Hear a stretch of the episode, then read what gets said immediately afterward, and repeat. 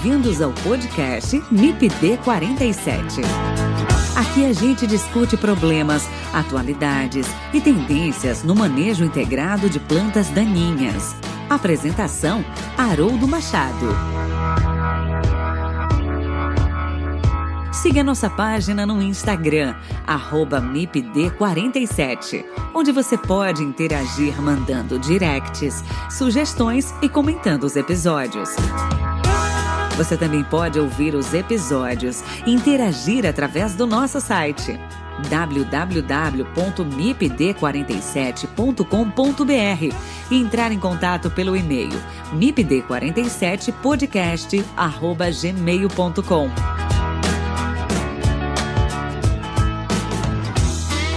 O MIPD 47 tem o apoio do Comitê de Ação à Resistência aos Herbicidas, o Agarac BR Quer saber mais sobre resistência de plantas daninhas a herbicidas?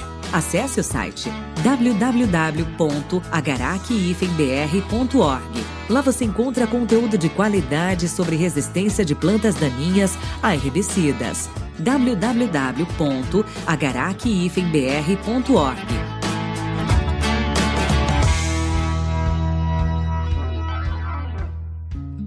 Olá pessoal, tudo bem? Que bom estar com vocês aqui em mais um episódio do MIPD 47 Podcast. E nesse episódio eu converso com os professores Alfredo Júnior Paiola e Leandro Paiola, da Universidade Federal do Paraná, setor Palotina, e também com Leonardo Pérez, pesquisador da FMC e membro da diretoria do Comitê de Ação à Resistência aos Herbicidas, o Agarac Brasil. Nós vamos conversar sobre uma planta daninha que tem causado muitos problemas em diferentes sistemas de produção no Brasil, o capim amargoso, e também como essa planta está disseminada no país. Os professores Alberto e Leandro lideram um projeto de mapeamento de capim amargoso resistente a herbicidas e vão nos falar um pouco mais sobre esse projeto e sobre os principais resultados encontrados até o momento. Esse projeto de mapeamento de capim amargoso tem o apoio do Agarac Brasil, Quer saber mais sobre o projeto de mapeamento de capim amargoso com resistência a herbicidas e como esses biótipos estão distribuídos no país? Fique com a gente e ouça esse episódio do MIPD 47 podcast.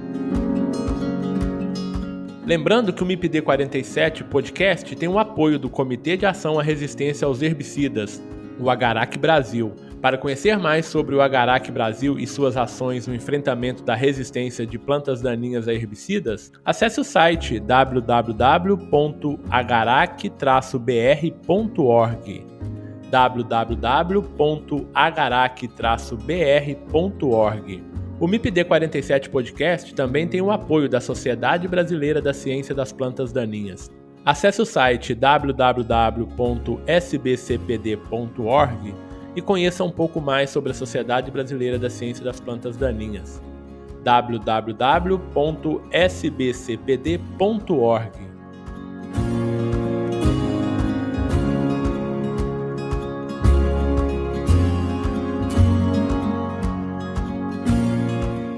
Olá, Alfredo, tudo bem? Boa noite, cara. É um prazer ter você aqui de novo no MIPD 47 Podcast, uma satisfação muito grande.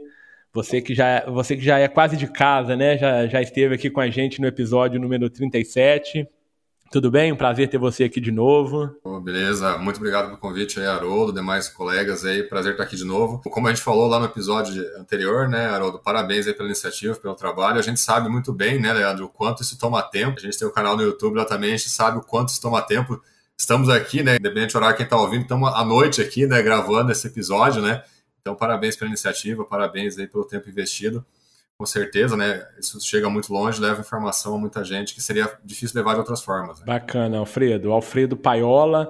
E na sequência, quero também dar aqui as boas-vindas ao Leandro, né? O Leandro Paiola. É, Leandro, é a primeira vez aqui no podcast, né? No MPD 47. Uma satisfação muito grande ter você aqui. Eu te acompanho, né? Acompanho você, acompanho o Alfredo aí no trabalho que vocês fazem, no brilhante trabalho aí que vocês fazem. E é uma satisfação muito grande ter você aqui. A gente já te conhece, Leandro, mas eu queria que você se apresentasse também para os nossos ouvintes. A primeira vez a gente sempre pede aí os entrevistados, né, para se apresentarem aí para os ouvintes. Muito obrigado por aceitar o convite, por estar aqui com a gente também, tá bom, Leandro? Não, ótimo. Obrigado, obrigado você pelo, pelo convite, Haroldo. Muito obrigado por essa grande oportunidade de estarmos juntos aqui. Eu, você, o Alfredo, Leonardo, vai vir na sequência, quase formando uma dupla caipira nessa noite aí. É uma grande satisfação, tá? Não sei que horário você vai estar nos ouvindo, mas é um grande prazer estar com você que está aí acompanhando a esse grande trabalho, esse grande trabalho de extensão, esse grande trabalho de divulgação, de informação acadêmica de qualidade na área de ciências plantaninhas.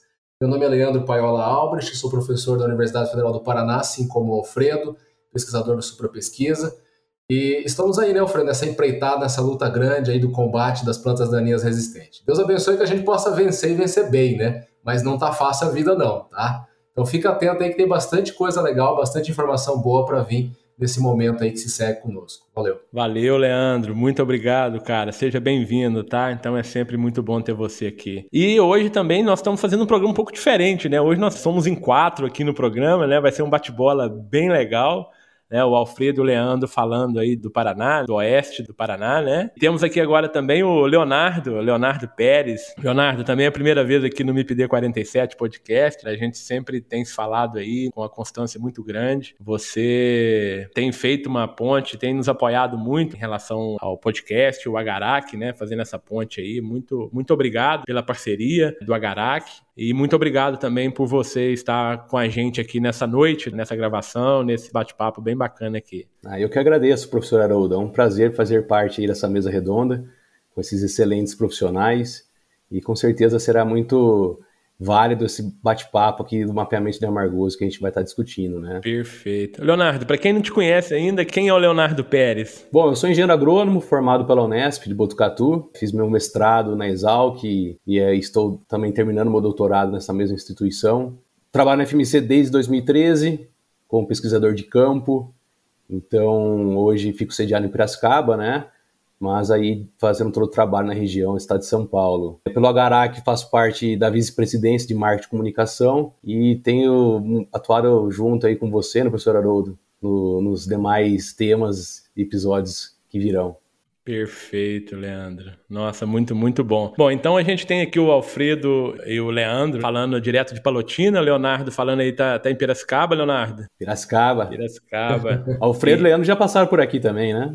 Sim, ah, sim. É. Conhecemos o Leonardo há bastante tempo, né, Leonardo? Desde a época de pós-graduação, né? Então, assim, não é, não é bom é. comentar muito aqui, né? Então, assim, não, não, não, só os assuntos técnicos aqui, né? Mas grande amigo há muitos anos, né? Bacana. Então a gente tá batendo essa bola aí de Palotina, Piracicaba e Seropédica. Muito, muito bacana. Bom, pessoal, então, como se diz lá em Minas, né? Eu, como um bom mineiro, né? Vamos, vamos, vamos ao que interessa, né? Então, hoje a gente vai bater um papo aqui sobre uma planta daninha, que é uma das principais plantas daninhas hoje nos sistemas de produção nosso, né? É, tanto em culturas anuais, culturas perenes, florestais, enfim. E essa planta é o capim amargoso, né? Uma das mais importantes. Eu quero te ouvir, Leandro. O que, que é esse danado aí desse capim amargoso? Nós vivemos uma situação que é muito complicada, né? O capim amargoso não está sozinho nesse, nesse cenário aí de complexidade de, de, plantas daninhas, né? Mas o capim amargoso é um diabinho que a gente já conhece faz um tempinho, né? Então, assim, a Digitaria insulares é uma planta bem distribuída nas regiões tropicais, subtropicais da América como um todo, é originária daqui. Esse capim amargoso, quando a gente pensa em questões de agressividade, o que confere a ela essa, essa problemática toda, nós olhamos para uma planta, uma planta que produz muita semente, uma planta que tem alta capacidade competitiva, uma planta que suga muita água, uma planta que é, produz propágulo via rizoma, que tem tecido de reserva, que é esse rizoma. Uma planta vai produzir só 55 mil até 75 mil sementes dentro do ciclo ano. É uma planta que pereniza, então não fica um ano só. Ela se multiplica ao longo dos anos, fica arraigada na lavoura. E olha, Alfredo, eu não sei quando você lembra que o nosso pai reclama de capim amargoso, mas é longo essa data, tá? Então, realmente, assim, faz tempo que a gente conhece capim amargoso. Imagino que aqueles que não estão nos ouvindo também lidam com esse problema na sua roça, provavelmente. E não é só um problema nosso. É nosso, paraguaio, argentino, boliviano, tá aí espalhado especialmente na América do Sul. Tá? Então, assim, conhecer essa planta, conhecer esse inimigo, e a gente vai falar mais disso hoje, é essencial para a gente poder vencer. Perfeito. Alfredo, quer fazer algum complemento? Leonardo, por favor, vocês fiquem à vontade, tá, pessoal? Não, é essa grande problemática, mas depois a gente vai entrar mais a fundo na parte de resistência, né? Porque além de ser uma planta complexa do ponto de vista ecofisiológico, do ponto de vista de biologia, né? Por ter rizoma, esse caule modificado, ter uma certa estrutura, produzir muita semente, pode chegar a produzir 50, 60, 75 mil sementes, né? Então, assim, além disso, vem os casos de resistência somar, né? Eu tava revendo aqui recente, a gente fez um trabalho com roçada, né, no campo, até a gente estava postando nas redes sociais semana passada, retrasada. 18 dias após a roçada, uma roçada feita com 5 centímetros do, do, nível do solo, já tinha capim amargoso rebrotado com, emitindo inflorescência. Então, ou seja, roçamos 5 centímetros acima do nível do solo, 18 dias depois, já tinha rebrota com inflorescência sendo emitida. Então, assim, é uma coisa muito louca quanto essa planta se desenvolve é, em situações favoráveis, né, pensar climas mais tropicais, ou nós pensando sobre subtropical, mas condições de temperaturas mais altas, como tivemos aí no mês de março, e precipitação, né? tinha água, tinha temperatura mais alta, ela, ela explode, cresce muito rápido, se desenvolve muito rápido. Né? É uma planta extremamente complexa. Depois dá até para comentar, ou agora, né, questão de competição com a soja, o quanto ela compete com a cultura da soja e outras mais, né? Assim, é uma planta que compete muito, causa muito prejuízo. É uma planta da linha C4, né, Alfredo e Leandro, Leonardo aí, né, a dupla, né? Então, assim, tendo água disponível no solo e altas temperaturas, ela realmente ela se sobressai aí dentro desse sistema e tem se adaptado muito ao sistema de plantio direto também, né? Mesmo com a palhada, ela ainda tem conseguido sobressair, às vezes diminui um pouquinho a, vamos chamar aqui a força dela, mas ela ainda está presente nesses sistemas, né? Então realmente merece esse cuidado, né? Com certeza. Haroldo, eu lembro quando eu tava falando até do pai aqui, citando ele, né, Alfredo? Eu lembro quando o pai fazia gradagem e aplicava triflualina na área, não tinha, assim, né? Mas isso é coisa do passado e tem que ficar no passado mesmo, não a triflorina, mas a gradagem, né? A gradagem. Agora, quando o plantio se difundiu, e isso é uma benção, realmente ela é uma planta que conseguiu se adaptar muito bem nesse sistema mesmo. Ô, Leandro, então eu vou te provocar já indo nesse, nessa direção, né? A gente uhum. teve ali um, uma mudança de sistema de manejo que iniciou ali no no início da década de 70, né? Vamos colocar ali, que foi o, o plantio direto. Então você já está indo nessa linha. E quando que o capim amargoso, então, ele começou a ser problema? Foi, foi aí? Foi essa virada de chave em, em manejo de solo? Olha, se a gente pensar assim numa certa um processo de dele se tornar invasivo dentro da lavoura, né, dele sair da beira da estrada, né? Eu lembro o pai passando aquelas bombas, aquelas D20 costal, assim, só de glifosato na beira da estrada tava resolvido, né? Mas ela foi se tornando invasiva, ela foi entrando, foi entrando na lavoura, como ninguém se importando muito de início. Mas eu acredito que o marco mesmo não foi nem a questão do plantio direto que permitiu ela, quem sabe, distribuição, já que as sementes em superfície dela, a gente sabe, né, que germinam lá em cima da palha praticamente, né, podem vir de grande profundidade, mas geralmente superficial, então ela se adaptou em tudo isso, ela se pereniza nesse sistema sem gradagem, sem revolvimento, mas nós podemos pensar no marco na questão assim, quando nós entramos e pensamos mais numa outra mudança de sistema produtivo, que foi a questão da inserção dos transgênicos, pensando na tolerância ao glifosato.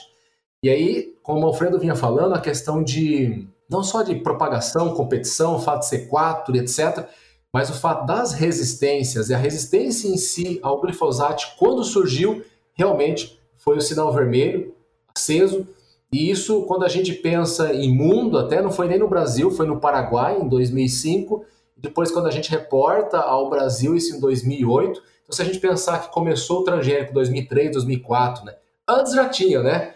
É, talvez a gauchada já viu com as maratonas aí. Não né? oficialmente, né? né? É, oficialmente é bem isso. Num outro momento a gente vai estar aqui para falar de buva, né? Então a história é um pouco mais longa para buva, mas o capim amargoso é isso. E aí a pressão de seleção é essa, né? Matou os fracos e ficou os fortes. Hoje, né, Alfredo, até para fazer remédio é difícil achar buva suscetível a glifosato, né? Não, é uma planta que a gente vê o ano inteiro, né? Mesmo em períodos mais secos, ela consegue estar presente ali no terreno baldio, beirada de carreador, e realmente, como vocês disseram, é uma planta que necessita um cuidado maior, uma atenção, para não deixar evoluir a disseminação nas áreas, né? É, Leonardo, e você pensa assim, o capim amargoso ele vem só com água, né? Você pensa assim, tipo, a buva vai precisar de luz ainda, porque ela é fotoblástica positiva, né? Agora o capim amargoso é que nem o, a Aurora tava falando, né? Tá quentinho para ela, tem uma aguinha ali, ela germina bem, como o Alfredo falou, rebrota com gosto, fica viçoso, parece um pasto, né? Bom se, se, o gado comesse, pelo menos, essa desgraça, né? Mas nem isso ele não gosta, né? E uma coisa que você falou também que a gente percebeu isso, né, Leandro? Porque ela uhum. começou ali nas beiras das estradas, nos carreadores, e depois ela foi entrando para dentro da lavoura, né? E quando ela chegou dentro da lavoura, ela chegou com uma força muito grande, né? E associando então o não revolvimento de solo mais o herbicida, né, mais o glifosato, isso uhum. gerou uma pressão de seleção muito grande, uma adaptação que ela teve a esse sistema, né, esse manejo de culturas, né? Então realmente ela se adaptou muito bem a isso, né? Não, com certeza. Se distribuiu muito, né? Distribuiu muito por várias regiões do país, se adaptando a diferentes condições, né? Diferentes cenários, pensando em ambiente, questão de temperatura, precipitação, né? Vocês podem explorar um pouco melhor isso, mas assim, ela, ela, hoje se encontra margoso por diferentes regiões do Brasil em diferentes momentos. Né? Então, Alfredo, é, essa seria uma linha que eu ia seguir agora com vocês. Eu, por exemplo, comecei a estudar capim amargoso lá no meu mestrado em 2000 e 2003, né? Era uma planta muito comum em lavouras de café na região da zona da mata ali de Minas Gerais. Né? Já, ela já, tava, já estava chamando muita atenção em função, principalmente do sistema de manejo, né? Que era roçada, basicamente roçada com roçadeiras costais nessas lavouras de café, e ela era o principal problema naquela época. E tanto é que o meu mestrado foi com capim amargoso. E eu queria saber de vocês como que está a distribuição dessa espécie hoje aí em nível de, de Brasil. É, a gente sabe também que ela gosta de calor, mas pelo que eu estou percebendo, ela está indo um pouquinho pro frio, né? É, dá para começar, depois o dedo vai complementando também, né? Então hoje ela está por grande parte das regiões produtoras de soja do Brasil, para não dizer em todas, né? Algumas delas não chegou ainda porque não chegou a semente, né? Mas se chegar a semente, ela vai se desenvolvendo. Então, lá atrás, quando a gente trabalhava, sendo mais aqui no, no norte do Paraná, né, Leandro, antes de, de, fazer mestrado e tal, a gente achava que era um problema muito grande só aqui, né? E depois indo para São Paulo, né, Leonardo, conhecer as áreas de citros lá e de cana, principalmente citros, né? O quanto era um terror, né? E áreas de café também, como a, a colocou. E aí isso foi se difundindo, e hoje a gente tem, aqui na nossa região, um problema bem sério. Mato Grosso do Sul, eu diria que maior do que aqui ainda, no oeste do Paraná, né? Oeste, sudoeste aqui do Paraná. Então, assim, e foi subindo, Mato Grosso, a gente encontra norte, nordeste, né? Então, recentemente a gente pôde é, visualizar capim amargoso no Pará, né? Lá em Dom Eliseu e outras regiões, e, e, altas infestações. Então, Maranhão, Piauí, Bahia, né? E vai, né? Assim, e, e os que estão lá já chega resistente a glifosato, né? Então, assim, a gente até é, verificou, né, com orientados nossos essas regiões. Então, assim, resistente a glifosato provavelmente foram com máquinas para lá ou de outras formas para lá, né? E ao mesmo tempo que foi subindo, né? Pensar aí subindo Cerrado e assim por diante, também desceu, né? Regiões mais frias do Paraná e aí também Rio Grande do Sul, Oeste Catarinense, né? Rio Grande do Sul. Então, pensar nos últimos anos, né, das nossas idas para o Rio Grande do Sul, pensar lá sete anos atrás, cinco anos atrás, você via um, um ou outro amargozinho, assim, numa beira é, de estrada, num trevinho e tal, né? E aí, nesses últimos anos, agora, a gente vê áreas com alta infestação, né? Há dois anos atrás, até filmei, até tem vídeo no nosso canal, de área em Passo Fundo, área não é área pedacinho verde estrada, é área extensa, né? Muitos hectares, dezenas de hectares com alta infestação de capim margoso, né? Então ele desceu e aí foi se adaptando nesse sentido. E na nossa região, pensar o ano passado, depois eu passo por ele, ano passado que teve geadas intensas. Não foi só na nossa região, né? As geadas chegaram até no Cerrado ano passado. Mas teve, assim, a gente fala, três ciclos de geada, né? Começo de julho, meio de julho e final de julho, começo de agosto ali.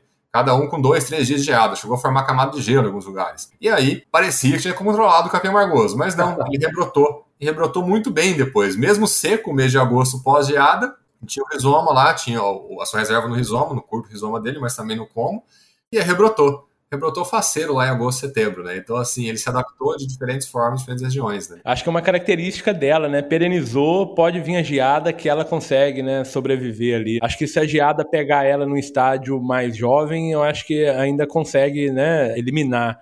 Mas depois que ela perenizou, eu acho que é difícil, né? Só completando Alfredo e, e, Leandro, né? Eu conversei aqui também com o Ruben há uns episódios atrás aqui também, que ele lançou um livro, né, sobre o amargoso. No relato dele, ele estava falando que o Paraná foi um grande disseminador de amargoso aí para outras áreas produtoras no país, né? Muito via implementos. Aí o Paraná, os produtores do Paraná têm características aí de, de aluguéis, né, de maquinário, enfim muito dessa dispersão aí para as outras áreas do Brasil, como você falou, né, Alfredo? São sementes indo nesses maquinários, né? Sim, sim, com certeza. Você pega aqui Paraná cidades como Cascavel e Londrina, né? Tem índices que mostram isso, que tem quantidade muito grande de colhedoras, né? Com concentração, né? E vão, essas colhedoras vão para outras regiões do, do, país, né? E eventualmente, né, pode levar sementes, né? Então, assim, é um grande problema, assim. Até a gente tem ações junto com a Garac, né, Leonardo, pensando na, na questão de limpeza de máquinas, né? Tem materiais produzidos pela Garac, vídeo, aquele vídeo, a animação do ano passado ficou bem legal, né? Então, assim, é algo que a gente tem que investir mais tempo, mais energia, com certeza, na limpeza de máquinas.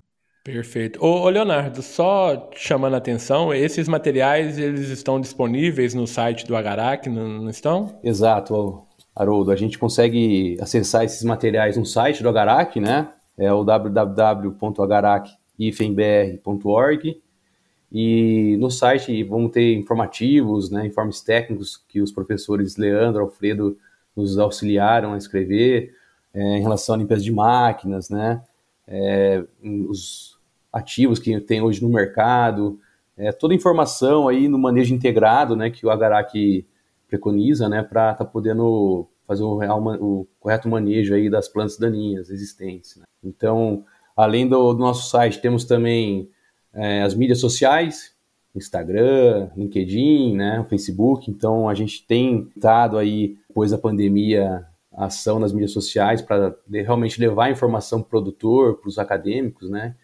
então eu convido a todos aí a acessar e contribuir também com o feedback em nosso site. Um dos últimos, Leonardo, que saiu dos últimos informativos foi sobre o milho tiguera, né? Então quem tá, tá ouvindo aí, não, não viu ainda, acessem lá o site do Agarac. Um informativo muito bom. Né? Não foi porque a gente ajudou a escrever, não, mas ficou muito bom. mas ficou muito foi bom, um realmente. grande que teve junto ali interagindo para escrever esse material e ficou um material muito legal. Né? Pensar cigarrinho não é o tema aqui, né? Mas a gente viu aqui na região, né, Leandro? Cinco, sete aplicações para cigarrinho. Uhum chegando ao cúmulo em alguns pontos, até 10, 12 aplicações, né? Que é quase o cúmulo do absurdo, né? Mas é, tá lá no informativo, olha lá. É um spoilerzinho do informativo, né? Quem quiser Isso. saber mais, vai lá, acessa o site do Agarac e, e baixem um material que realmente vale muito a pena. Inclusive, no, no, mapeamento que a gente vai falar aqui hoje, tem um informativo lá que pode ajudar a complementar quem tiver mais curiosidade, não só de capim amargoso, mas de buva também, né? Então tem materiais que são excelentes e que estão disponíveis lá. O Alfredo já fez até uma propaganda prévia do nosso canal no YouTube, então tem muita coisa, gente. Informação tem demais. A gente tem que estar tá, tá, tá dando uma peneirada aí, tá dando uma buscada boa. Informação nunca é demais, né? Exatamente. E o que a gente faz aqui é compilar essas informações e transmiti-las aí para os nossos ouvintes, né? Então isso é, é muito bacana.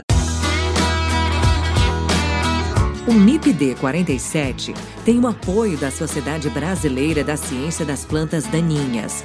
Se você quiser conhecer um pouco mais sobre a SBC PD, visite o site www.sbcpd.org. Bom, mas vamos lá, pessoal. Bom, a gente tá falando assim do capim amargoso de uma forma geral, né? Mas eu acho que a gente tem que focar, obviamente, o assunto aí, o tema central é resistência, né? Que é o grande problema. A gente sabe da dificuldade normalmente de se controlar ela com, com glifosato, por exemplo, mas o, o grande problema é, é, a resistência. E aí eu queria saber de vocês, o Alfredo, Leandro, Leonardo, quais são os relatos hoje que a gente tem aí no Brasil de, de capim amargoso com resistência a herbicidas, né? O, o Alfredo já começou a falar também é exclusividade do Brasil? Não, os nossos vizinhos aqui? Como, como que tá isso? Se quiser começar, Leandro?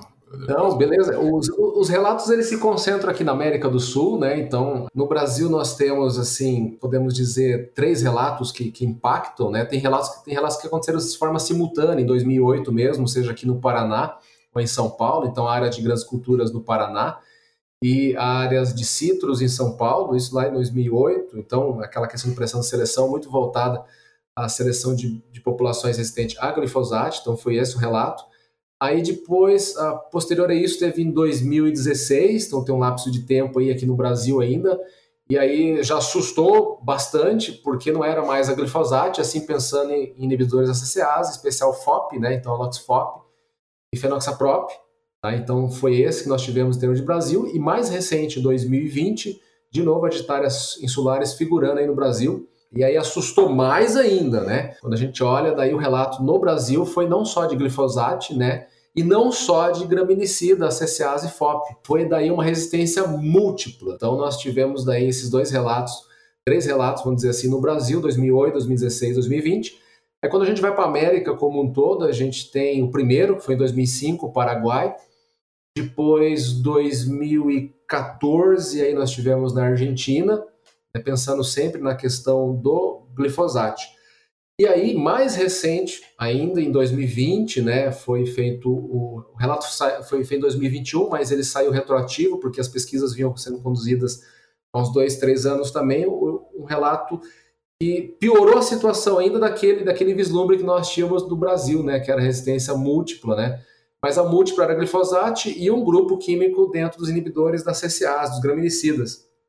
Mas esse do Paraguai foi além da questão de ser múltipla, foi cruzada dentro do mecanismo ACCAs. Então, além de pegar o grupo químico dos FOPs, como o Eloxfop, se estendeu ao dos jeans, como o cletodin. E nós participamos desse relato, né, Alfredo? Então, assim, tem um processo de acompanhamento sendo executado por outros parceiros ainda dentro do Paraguai.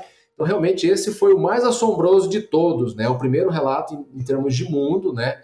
nós participamos e atestamos a fidedignidade dessa questão. E tudo indica, né, infelizmente, né, Alfredo, a gente pode falar mais disso na sequência, isso não vai ser exclusivo do Paraguai. Tem outros pesquisadores trabalhando nesse sentido, a gente tem trabalho que mostra uma certa suscetibilidade diferencial com relação aos graminicidas, não só FOP, mas DIN também. Então, muita coisa vem sendo pesquisada, não só da nossa parte, outros colegas, seja aqui no Brasil, no Paraguai. Mas só para traçar um panorama de início, que a gente pode desdobrar mais para frente, e inclusive falando da parceria que nós temos o próprio Agarac nesse sentido. Né? É, e esses relatos que assustam mesmo, né? A gente pensar no Paraguai 2005, resistência a glifosato lá. 2008 no Brasil, né? Então, assim, três anos depois, basicamente, né? Então, demorou mais alguns anos na Argentina e tal, depois resistência aos ACAs.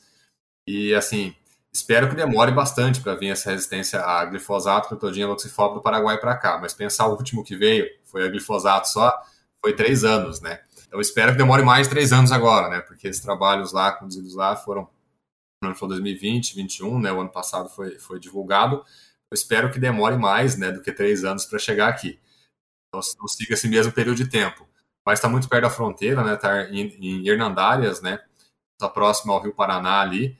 Esse é um dos pontos, né? No Paraguai, assim, a gente divulgou no Paraguai, parceiros de lá divulgaram, né? E isso foi para o canal do YouTube e outras redes sociais, né? E aí algumas, algumas divulgações nossas até interessantes, né? Divulgando e aí a pessoa comentava embaixo assim, já sabia disso faz tempo, né? E agora, o que eu faço, né? Então, assim, é, no Paraguai tem uma situação um pouco mais complexa, não só para Margoso, para outras plantas né? Mas aí é, é, um, é, um, risco que a gente tem. Então, assim, tem, temos que estar atento e o monitoramento nesse sentido, aí a importância do Agará, que está tá com projetos desse tipo, né? Ajudando, organizando, fomentando e tudo, para poder ter um monitoramento melhor possível, mais preciso possível para identificar o problema no início, né? É, e por conta disso que o Agarac começou os trabalhos de monitoramento capim amargoso com vocês, né?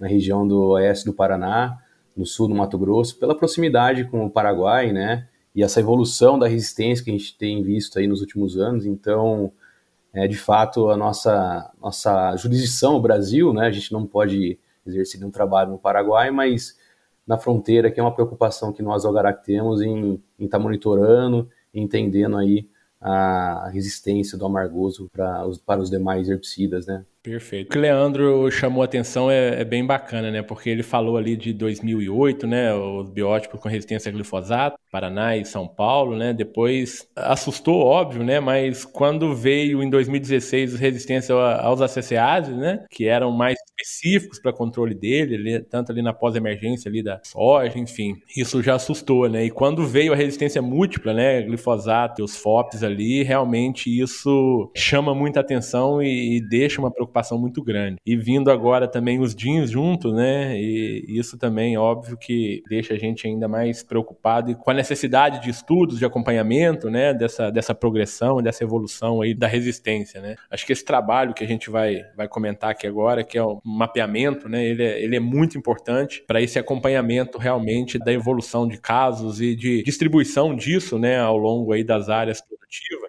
Então eu já vou vou entrar direto nesse tema aqui agora, que é sobre esse projeto, né, que vocês têm, né, Alfredo e Leandro, parceria aí com o Agarac, né, Leonardo, que é esse projeto de mapeamento. Explica pra gente, né, o que que é esse projeto, como que ele foi pensado, como que ele está sendo executado. Então vou começando, Leandro, depois você vai complementando. Eu acho que é só até, até destacar também, Leandro, que na, os trabalhos que a gente executou no Paraguai, antes, até antes da pandemia, né, eram executados dentro do Paraguai, né, exclusivamente lá dentro. Então, assim, o que foi feito de monitoramento, a gente tinha uma estrutura lá para se fazer o um monitoramento dentro do Paraguai, obviamente sem nunca trazer nada para cá e levar coisa daqui para lá, né. Então, assim, a gente sempre cuidou disso de forma muito criteriosa, como a gente cuida e acompanha os trabalhos com a DAPAR e toda essa questão de transporte de semente, né?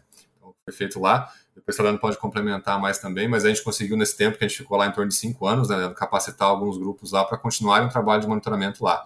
A gente não atua mais de forma presencial lá no Paraguai, ah, desde o início da pandemia, né? a gente já estava diminuindo né, as, as, atividades lá por falta de tempo, não estava dando conta de tudo. E aí na pandemia que fechou a fronteira, a gente cessou de vez os trabalhos no Paraguai, né? E aí focou aqui nos trabalhos que a gente tinha aqui, dentre eles esse projeto aí muito grande. Antes de você comentar, comentar alguma coisa no Paraguai, senão já entro no projeto aqui. Não, na verdade, assim, só enfatizar que realmente a gente é radicalmente contra esses fluxos de semente que ficam aí, mesmo transitando por pesquisa, sabe? A gente realmente tem até um projeto em parceria com a DAPAR, que o Alfredo bem colocou, que a gente está tentando realmente criar certas normatizações, pelo menos internas no estado do Paraná, para.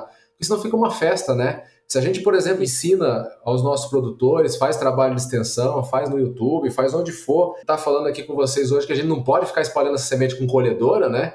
O risco que a gente tem em ficar espalhando semente também via de pesquisa, ah, não, mas é tudo contingenciado, é muito. Cara, não dá margem, dá margem. Então a gente em nenhum momento pegou essa semente e trouxe para o Brasil, ela ficou lá no Paraguai, foi feito tudo lá.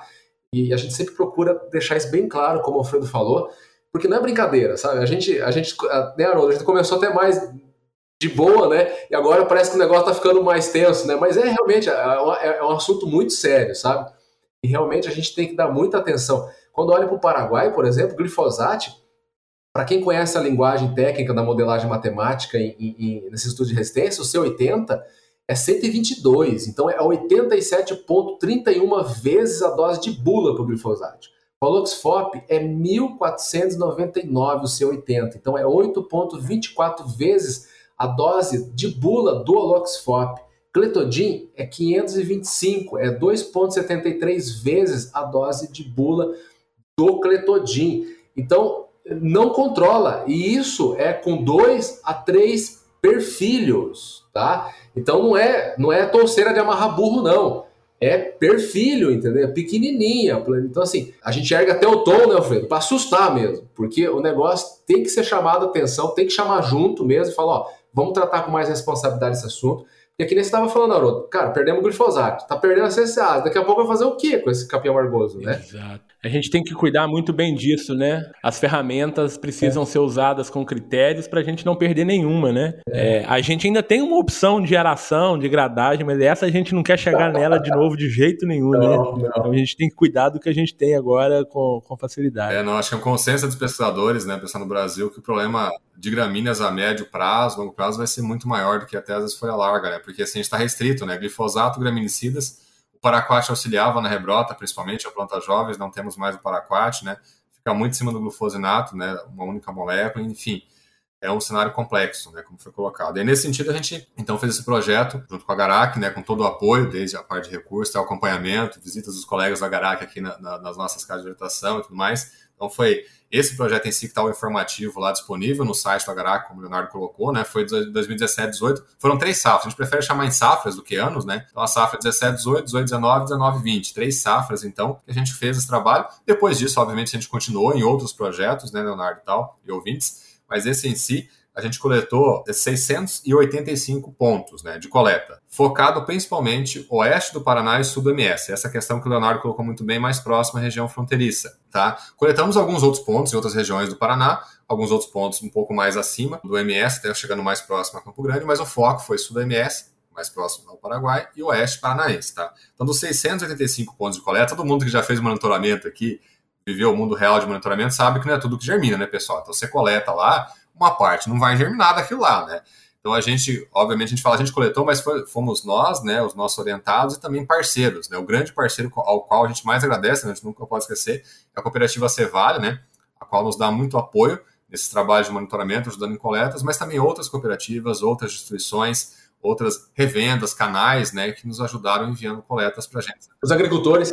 Isso, até os agricultores, aí vale destacar a Sociedade Rural de Palotina, né, o Sindicato Rural Patronal aqui, que nos auxilia em vários trabalhos de pesquisa, né. Como eles mesmos falam, Leandro, não achar só o problema, mas a solução do problema, né. Essa seria uma pergunta que eu iria te fazer, Alfredo e Leandro, que seria esse processo da coleta, né. A gente sabe que isso é um trabalho árduo, né. Sim. A casa de vegetação não é tranquilo também fazer esses ensaios, né, os screens e tal, a gente, a gente conhece, a gente sabe que, uh -huh. que não é fácil. Esse passo antes, pegar essas sementes na, nas áreas de produção também não é uma coisa muito fácil. Então tem que ter uma rede realmente focada né, nesse projeto, focado em trazer soluções, em trazer resultados, para que as coisas aconteçam né, de uma forma bem, bem tranquila. Sim. Ô Leonardo, e o Agarac, como que o Agarac tem tem suportado aí é, esse tipo de projeto, né? Qual é a importância desse tipo de projeto para o Agarac? É, a cada ano estamos ampliando ainda mais o, o trabalho de monitoramento, né? A gente conhece a, o capim amargoso, a importância dele no Brasil, né? E temos trabalhos aí também em outras regiões, temos trabalhos na Bahia, junto com o professor Pedro Alves, da Unesp, né? Temos também trabalhos com o professor Rubem Jamil, trabalhando ali com populações no Mato Grosso, no Paraná também, que a gente sabe que é a situação que é mais complicada por conta da, da fronteira com o Paraguai. Então, para a gente é muito importante, Haroldo, para realmente monitorar e levar a informação para o produtor para tomar as medidas corretas aí no manejo, né? Então, a gente tem investido também em outros trabalhos com outras plantas daninhas, mas o nosso foco aí nos últimos anos é o capim amargoso, por conta da importância e relevância nele no país. Perfeito. E a coleta realmente é, é uma parte muito importante, né? A gente trabalha com centenas de pontos de coleta, né? Até uma meta inicial, né, Leonardo? Nossa, ah, pensar em 100 pontos por 100 coletas, né, por safra. A gente acabou expandindo, que eu falei, chegou a 685. Dessas daí, 502 a gente conseguiu avaliar por completo, né? Então uma parte não germinou, uh, às vezes germinou, emergiu, mas não cresceu de forma adequada, né? Até que o Haroldo tinha perguntado da coleta, né? Então a gente considera a coleta a população em si, né? Então a gente fez fichinhas, né, nos trabalhos de extensão rural nosso, fichinhas com pontos assim bem objetivos, né, para passar para os parceiros nossos ajudarem nas coletas, né? Desses escapes. Daí coletava o quê? Uma ou mais plantas numa mesma numa mesma localidade, né, com as mesmas características. Então tipo assim, uma reboleira, uma falha, um escape na sua área, né? Então a gente considerava aquelas sementes um ponto de coleta, uma, uma, um ponto de coleta como população, né? Então, porque às vezes mesmo se coletar um ponto só, a gente, a gente fala isso por nós, pelos orientados nossos, pelos parceiros, né? Que garantia que você tem que você vai lá arrancar a inflorescência de uma planta só e não vai ter semente de outra planta que com o vento caiu em cima dela, né? Então a gente considera uma reboleira nas coletas isso, né? Uma reboleira ali com uma ou mais plantas com as mesmas características daquela mesma reboleira como uma população ponto de coleta. Então foram feitos, né? E aí alguns não emergiram, não cresceram muito bem, que quando a gente quer fazer ele crescer, de novo, quem trabalha com monitoramento sabe como é que é, né? A gente falou aqui agora há pouco um monte de coisa do capim amargoso, né? Parece que é pegar, jogar com a mão na casa de vegetação e já sai os vasos lá prontos para fazer a curva, né? Mas quando a gente começa a cultivar de forma mais intensiva numa casa de vegetação, milhares de vasos, dá todo quanto é tipo de problema, desde praga, musgo e assim por diante, né? Então, assim, a gente às vezes semeia, e aí começa a emergir, ela fica meio atrofiada. Quem, quem trabalhou com a margoso já sabe. Ela fica ali pequenininha, não cresce, fica daquele jeito. Alguns casos a gente notou que foi por, por semente que não estava bem em maturidade fisiológica completa. Outros casos a gente entende que às vezes aquela, aquela touceira recebeu uma aplicação de herbicida e não morreu, mas gerou uma semente é, com alguma deficiência, algum problema, e aí ela não vai dar uma semente de vigor para poder gerar as plantas, né? Então, diferentes fatores do campo, às vezes coleta um pouco mais verde, coleta passou do ponto, enfim. Às vezes você semeia, nem, nem emerge. A gente tem um padrão assim: semeou, não emergiu, a gente semeia mais duas vezes. Uma vez do mesmo jeito, não foi, tenta fazer uma pré-embebição, germinar, semear de novo. Na terceira não foi, a gente descarta aquele ponto. Só que às vezes você semeia, ela germina, emerge. A gente semeia normalmente dois vasinhos ou uma bandeja, né, com cada ponto de campo, depois transplanta para os vasos. E nessa hora de transplantar, às vezes ela pega, mas não cresce. Fica aquele negócio, dá dois, três perfilhos, fica lá com 10 centímetros de tamanho. Eu sei também muito bem o que, que é isso, uhum. Fria. A gente passa por esse problema. Isso, né? Você sabe bem qual é o problema, né? Exatamente, é uma luta. A sofrência. É, bom, mas mas vamos lá. Então esse esse projeto ele está em andamento, né? São três. Vocês já têm, vocês têm resultados aí de três safras agrícolas, né? Como você colocou, né, Alfredo? Quais são as principais conclusões aí que vocês já, já podem tirar, né, baseado aí nesses resultados que vocês têm? Só fala do número de vasos aí antes, pra, só para assustar a galera para ter uma ideia da dimensão. É, vamos lá, que a gente sabe que é muito. É, porque pensando em, nessas 685 populações coletadas, 502 a gente conseguiu avaliar né, total. Uh, então, você viu, transplantou, fez lá, a gente faz quatro repetições, cada vaso a gente põe duas plantas, né? Substrato, né? Vaso de 800 ml com duas plantas, e aí quatro repetições por tratamento. Então, a dose para o screening a dose de bula dos produtos. Né? No caso, a gente fez com glufosinato também, a gente não comentou aqui, mas já comentando, né? Com glufosinato a gente não encontrou nada de indicativo de resistência nem nada, aplicando um a dois perfilhos sempre. Então aí já com glifosato, tivemos 96% já adiante das populações resistentes a glifosato, né, dos pontos de coleta, 96,2%. E aí, a clitogenia loxifop tivemos alguma, a gente chama de suscetibilidade diferencial, né? Depois eu posso explicar melhor. Mas enfim, aí vai, transplanta, né? Faz esse screening e aí seleciona algumas populações para fazer abrir as curvas. Só no screening, a gente totalizou 12.330 vasos. Então, são nas baterias de screening nessas três safras, né, com essas populações coletadas. Isso, né, sem contar aquelas perdidas, né, Haroldo? Aquelas uma que vai, tem que repetir, tem que fazer de novo, porque o treino não, não, não emerge, não cresce, fica atrofiado, enfim. Essa só foi considerando as plantas vaso-mãe e transplante, né, 12.330. E mais para as curvas, a gente abriu 30 curvas para 30 biótipos, né? Biótipos, porque eu estou chamando de biótipo, agora chamei de população antes, né? A gente tenta convencionar assim, sabe que tem diferentes pontos de vista, a gente respeita, né? Mas coletou no campo, que nem eu falei, às vezes tem semente de mais de uma planta. E aí considera a população. Depois que a gente semeou no vaso, aplicou, não controlou, a gente deixa da semente, aí a gente isola, põe lá um voal naquela aquela inflorescência, aí coleta daquela inflorescência só. A partir daí a gente considera daí um biótipo, a gente isola aquela planta, daí semeia, transplanta, a mesma coisa, né? Aplicação lá, um a dois perfilhos, né? E aí, só para essa parte de biótipos, que a gente considerou isolado para F1, a gente fez 30 biótipos, abriu as curvas para glifosato, glutadina e loxifop. Aí já vai dar mais quase 3 mil vasos, 2.800 e poucos vasos nisso daí, né? E aí, para abrir as curvas. Boa, bem treinada, né, Alfredo e uhum. não, não, consegue, né? Não consegue Sim. dar fluxo esse trabalho. É, não, é, é, difícil, é complicado. E aí, a partir disso, que a gente conseguiu chegar aos resultados, então, de essa resistência de glifosato em mais de 96% do ponto, dos pontos de coleta com alta resistência a glifosato, né? E aí, cletodinha loxifop, a gente encontrou essa suscetibilidade diferencial. Alguns chamam também, pode chamar de resistência de nível baixo, resistência de baixo nível. Inclusive, tem artigos, excelentes artigos do, de colegas do Rio Grande do Sul publicados com essa terminologia, né? Uh, no Brasil e fora do Brasil. Mas enfim, a gente convencionou aqui nesse, nesse trabalho com a Garac chamar de suscetibilidade diferencial. Por quê? Porque deu diferença desse suscetível para um que, digamos assim, o produtor chama no campo de indicativo de resistência, né? Às vezes é errado chamar assim, mas ele fala, ah, tá com indicativo de resistência, tá escapando ali, tem que aumentar a dose, né? Então a gente encontrou populações assim para clitodinha loxifop. Ou seja, acendeu a luz amarela, né? Uh, não chegamos a um ponto ainda como chegou no Paraguai, que o Leandro explicou ali, colocou, de ter uma resistência múltipla cruzada. Só reforçando, Alfredo, quantos por cento das amostras com resistência, ou indicativo de resistência ou tolerância diferencial aos ACCase? Sim, a ACCase foi baixa, né? Pensar, a Aloxifop foi 1,8% dessas uhum. amostras, né? E Cletodin ficou 1%, bem próximo a 1% a Cletodin, né? Teve essa suscetibilidade diferencial, digamos assim, né? Uhum. Então, dessas amostras coletadas, as 502 que foram totalmente aí avaliadas, né? Então. 1%, mas chama muita atenção, né? 1%, uhum. é, o problema está ali, né? Então a gente fala que o problema está ali. Então é, é algo que chama atenção. E aí pensar que tem, tem biótipos, né, Haroldo, que tem a resistência a glifosato e a suscetibilidade diferencial aos dois, a loxifop e clotodin. Ou seja, um risco, né? Uma luz amarela, de pensar num risco de uma resistência iminente, aí espero que demore, mas enfim, aos dois, como, como foi encontrado no Paraguai, né? Então isso preocupa muito. A gente não chamou de resistência de fato agronômica aqui, né? Como a gente convenciona chamar, porque a dose máxima de, das bulas, se a gente for procurar bulas aí de cletodin, é, aloxifop, controlaram mais de 80% essas plantas aí com um a dois perfilhos, né? Então por isso a gente não considerou uma resistência agronômica. Mas chegamos a fator de resistência aí de 2,5 a 3,5, né? Para esse cletodin aloxifop, e com doses aí uh, próximas da dose máxima de algumas bulas encontradas. Então, não, não ultrapassou essa dose máxima, para controlar mais de 30%, né?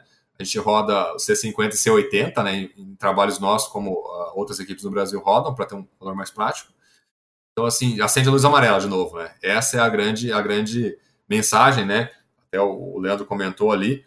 Ah, não, não, não, às vezes não, não querer assustar, mas tem que assustar, né? Porque assim, a gente tem que estar atento ficar atento. Tem que assustar. A rotacionar produto. E chama atenção também os dados de glifosato, né? Mais de 95% das amostras com, uhum. com resistência ao glifosato. Isso é preocupante, né? Isso é muito preocupante. É, se, se, se, for curar câncer ou Covid com esse suscetível aí, vai ser difícil achar, né? Vai, certamente. E é um problema grave, né? Que a gente tem com a resistência do capim amargoso ao glifosato, né? Hoje, os produtores estão utilizando aí os ACCAs, estão conseguindo ainda controlar o amargoso, né? Mas a gente precisa reduzir essa pressão de seleção dos graminicidas, né?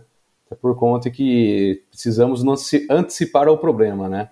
É, e demorar e, que, que demore para chegar essa resistência que a gente tenha acompanhado nos trabalhos que os professores Leandro e Alfredo estão conduzindo, né?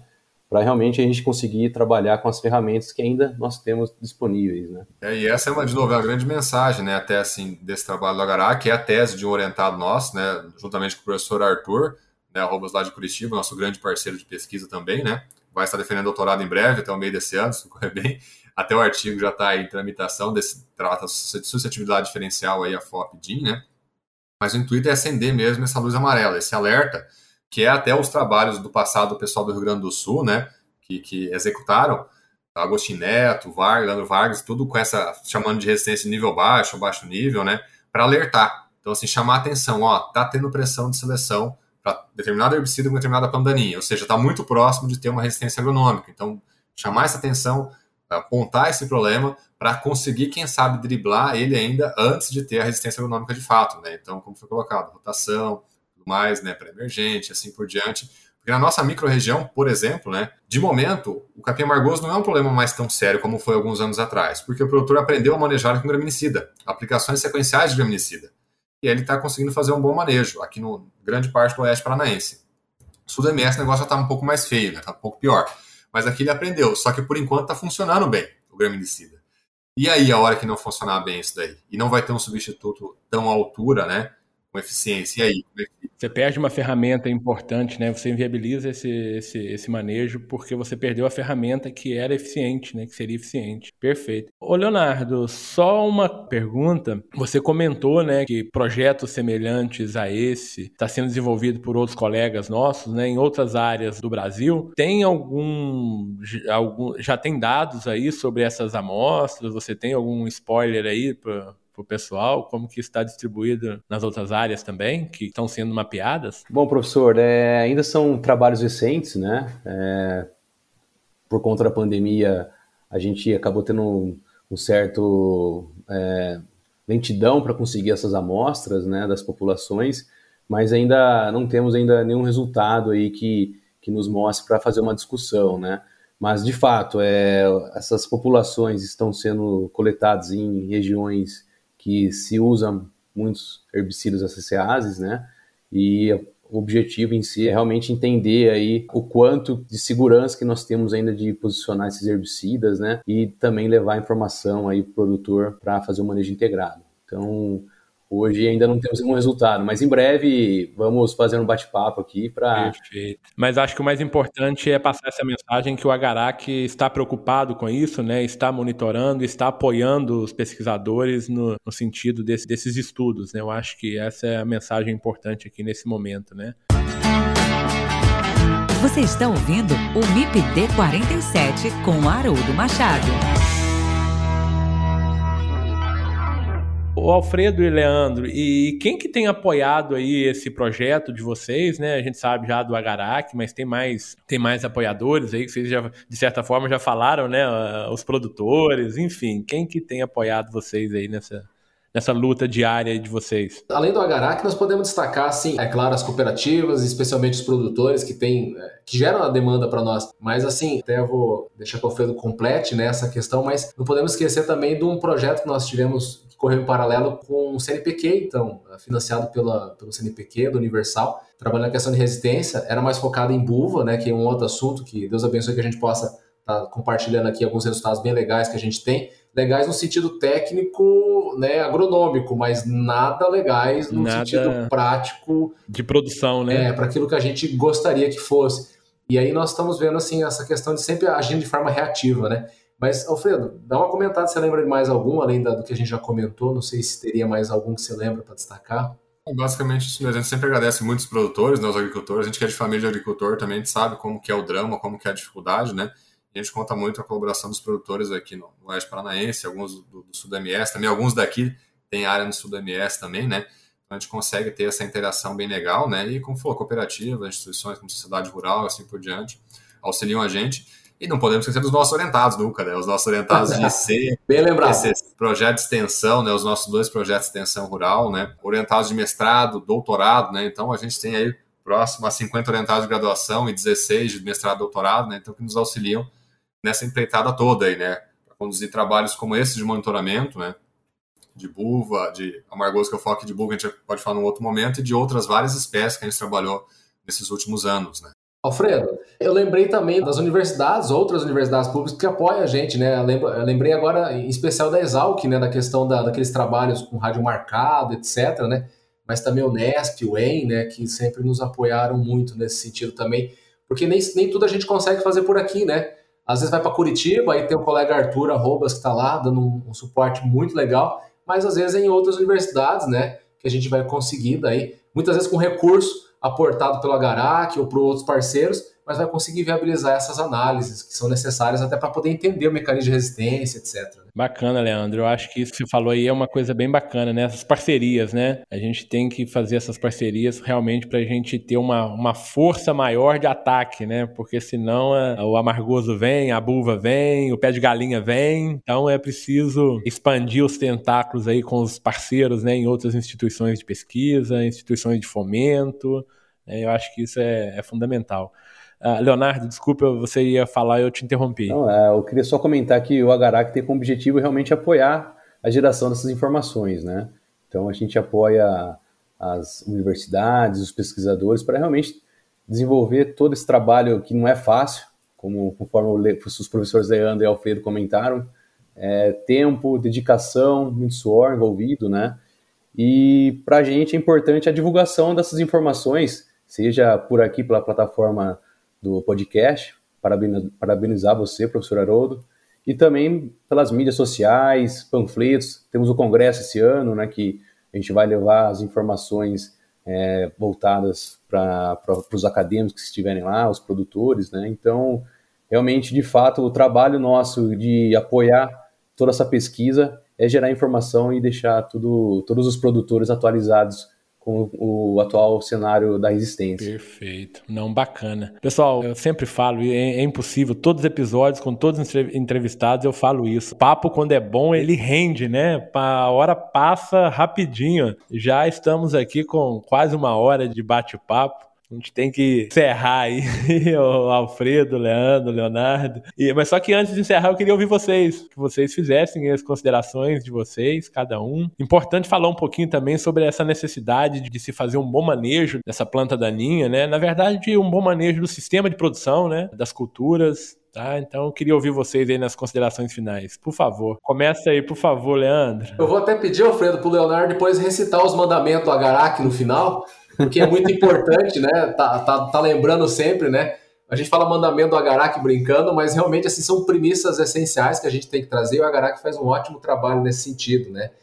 E eu gostaria de destacar assim que quando a gente fala em manejo integrado, geralmente a gente pensa assim de uma forma muito floreada, né? Mas não, né? A gente vem falando hoje, quando a gente fala em monitoramento, mapeamento, etc., isso é manejo integrado também.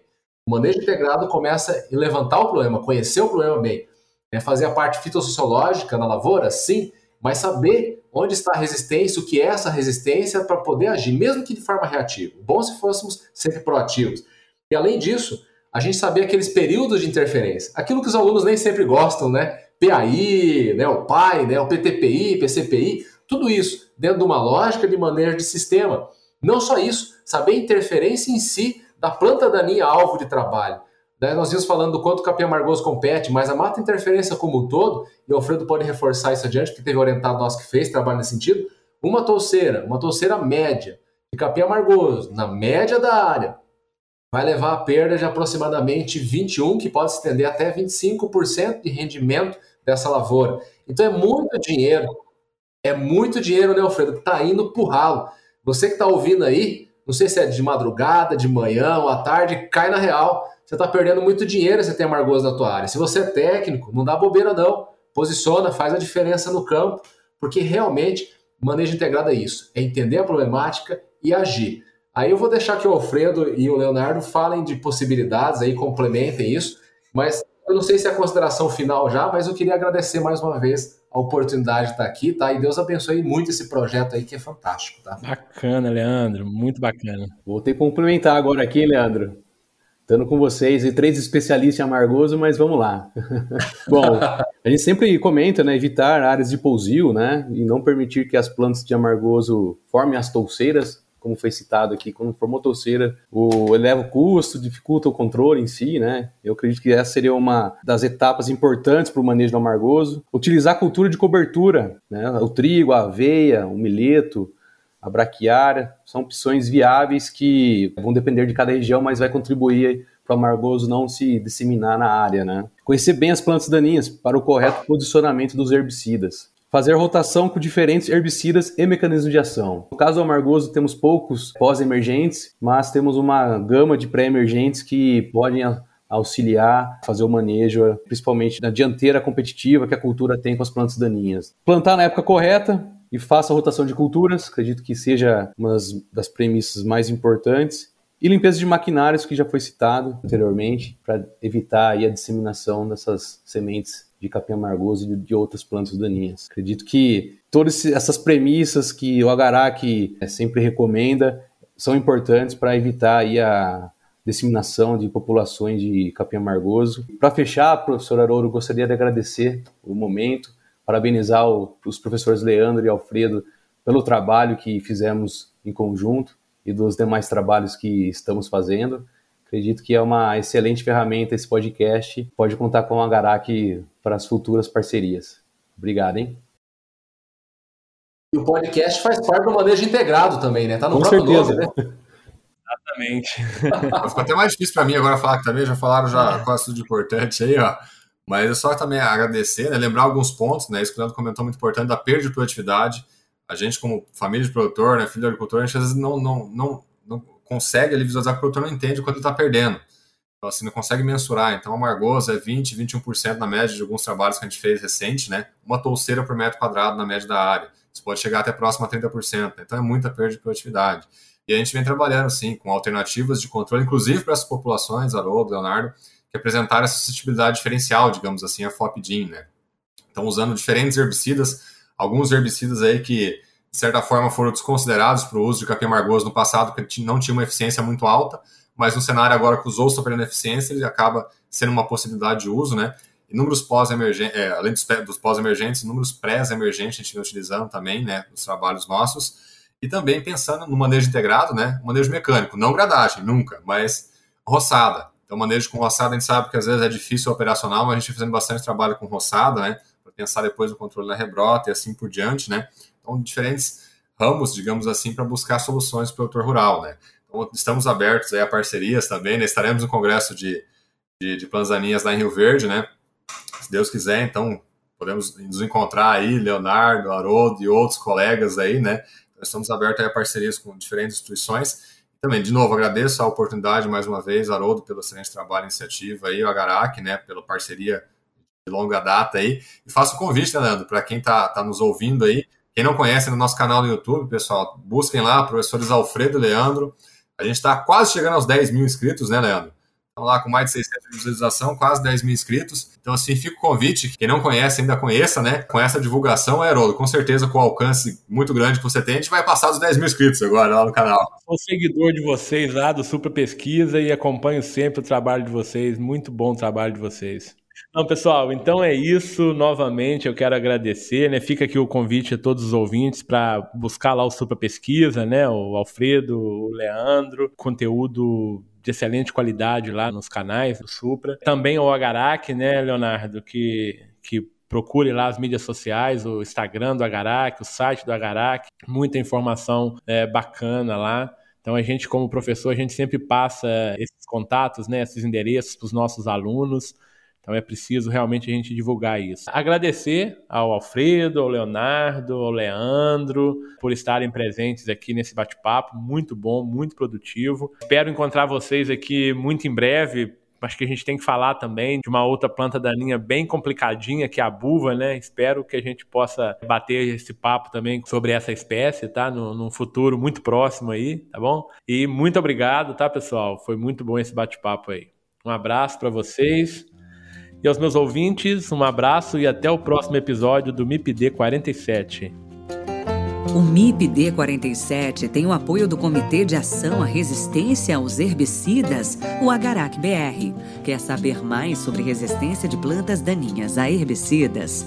Acesse o site www.agaracifembr.org. Lá você encontra conteúdo de qualidade sobre resistência de plantas daninhas a herbicidas www.agaracifembr.org.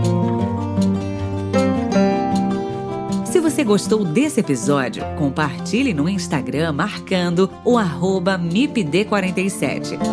Se quiser enviar sugestões, o e-mail é o mipd47podcast@gmail.com. Ouça também os outros episódios em www.mipd47.com.br. Siga o MIPD 47 na sua plataforma de podcasts preferida e também no nosso Instagram, o arroba MIPD 47.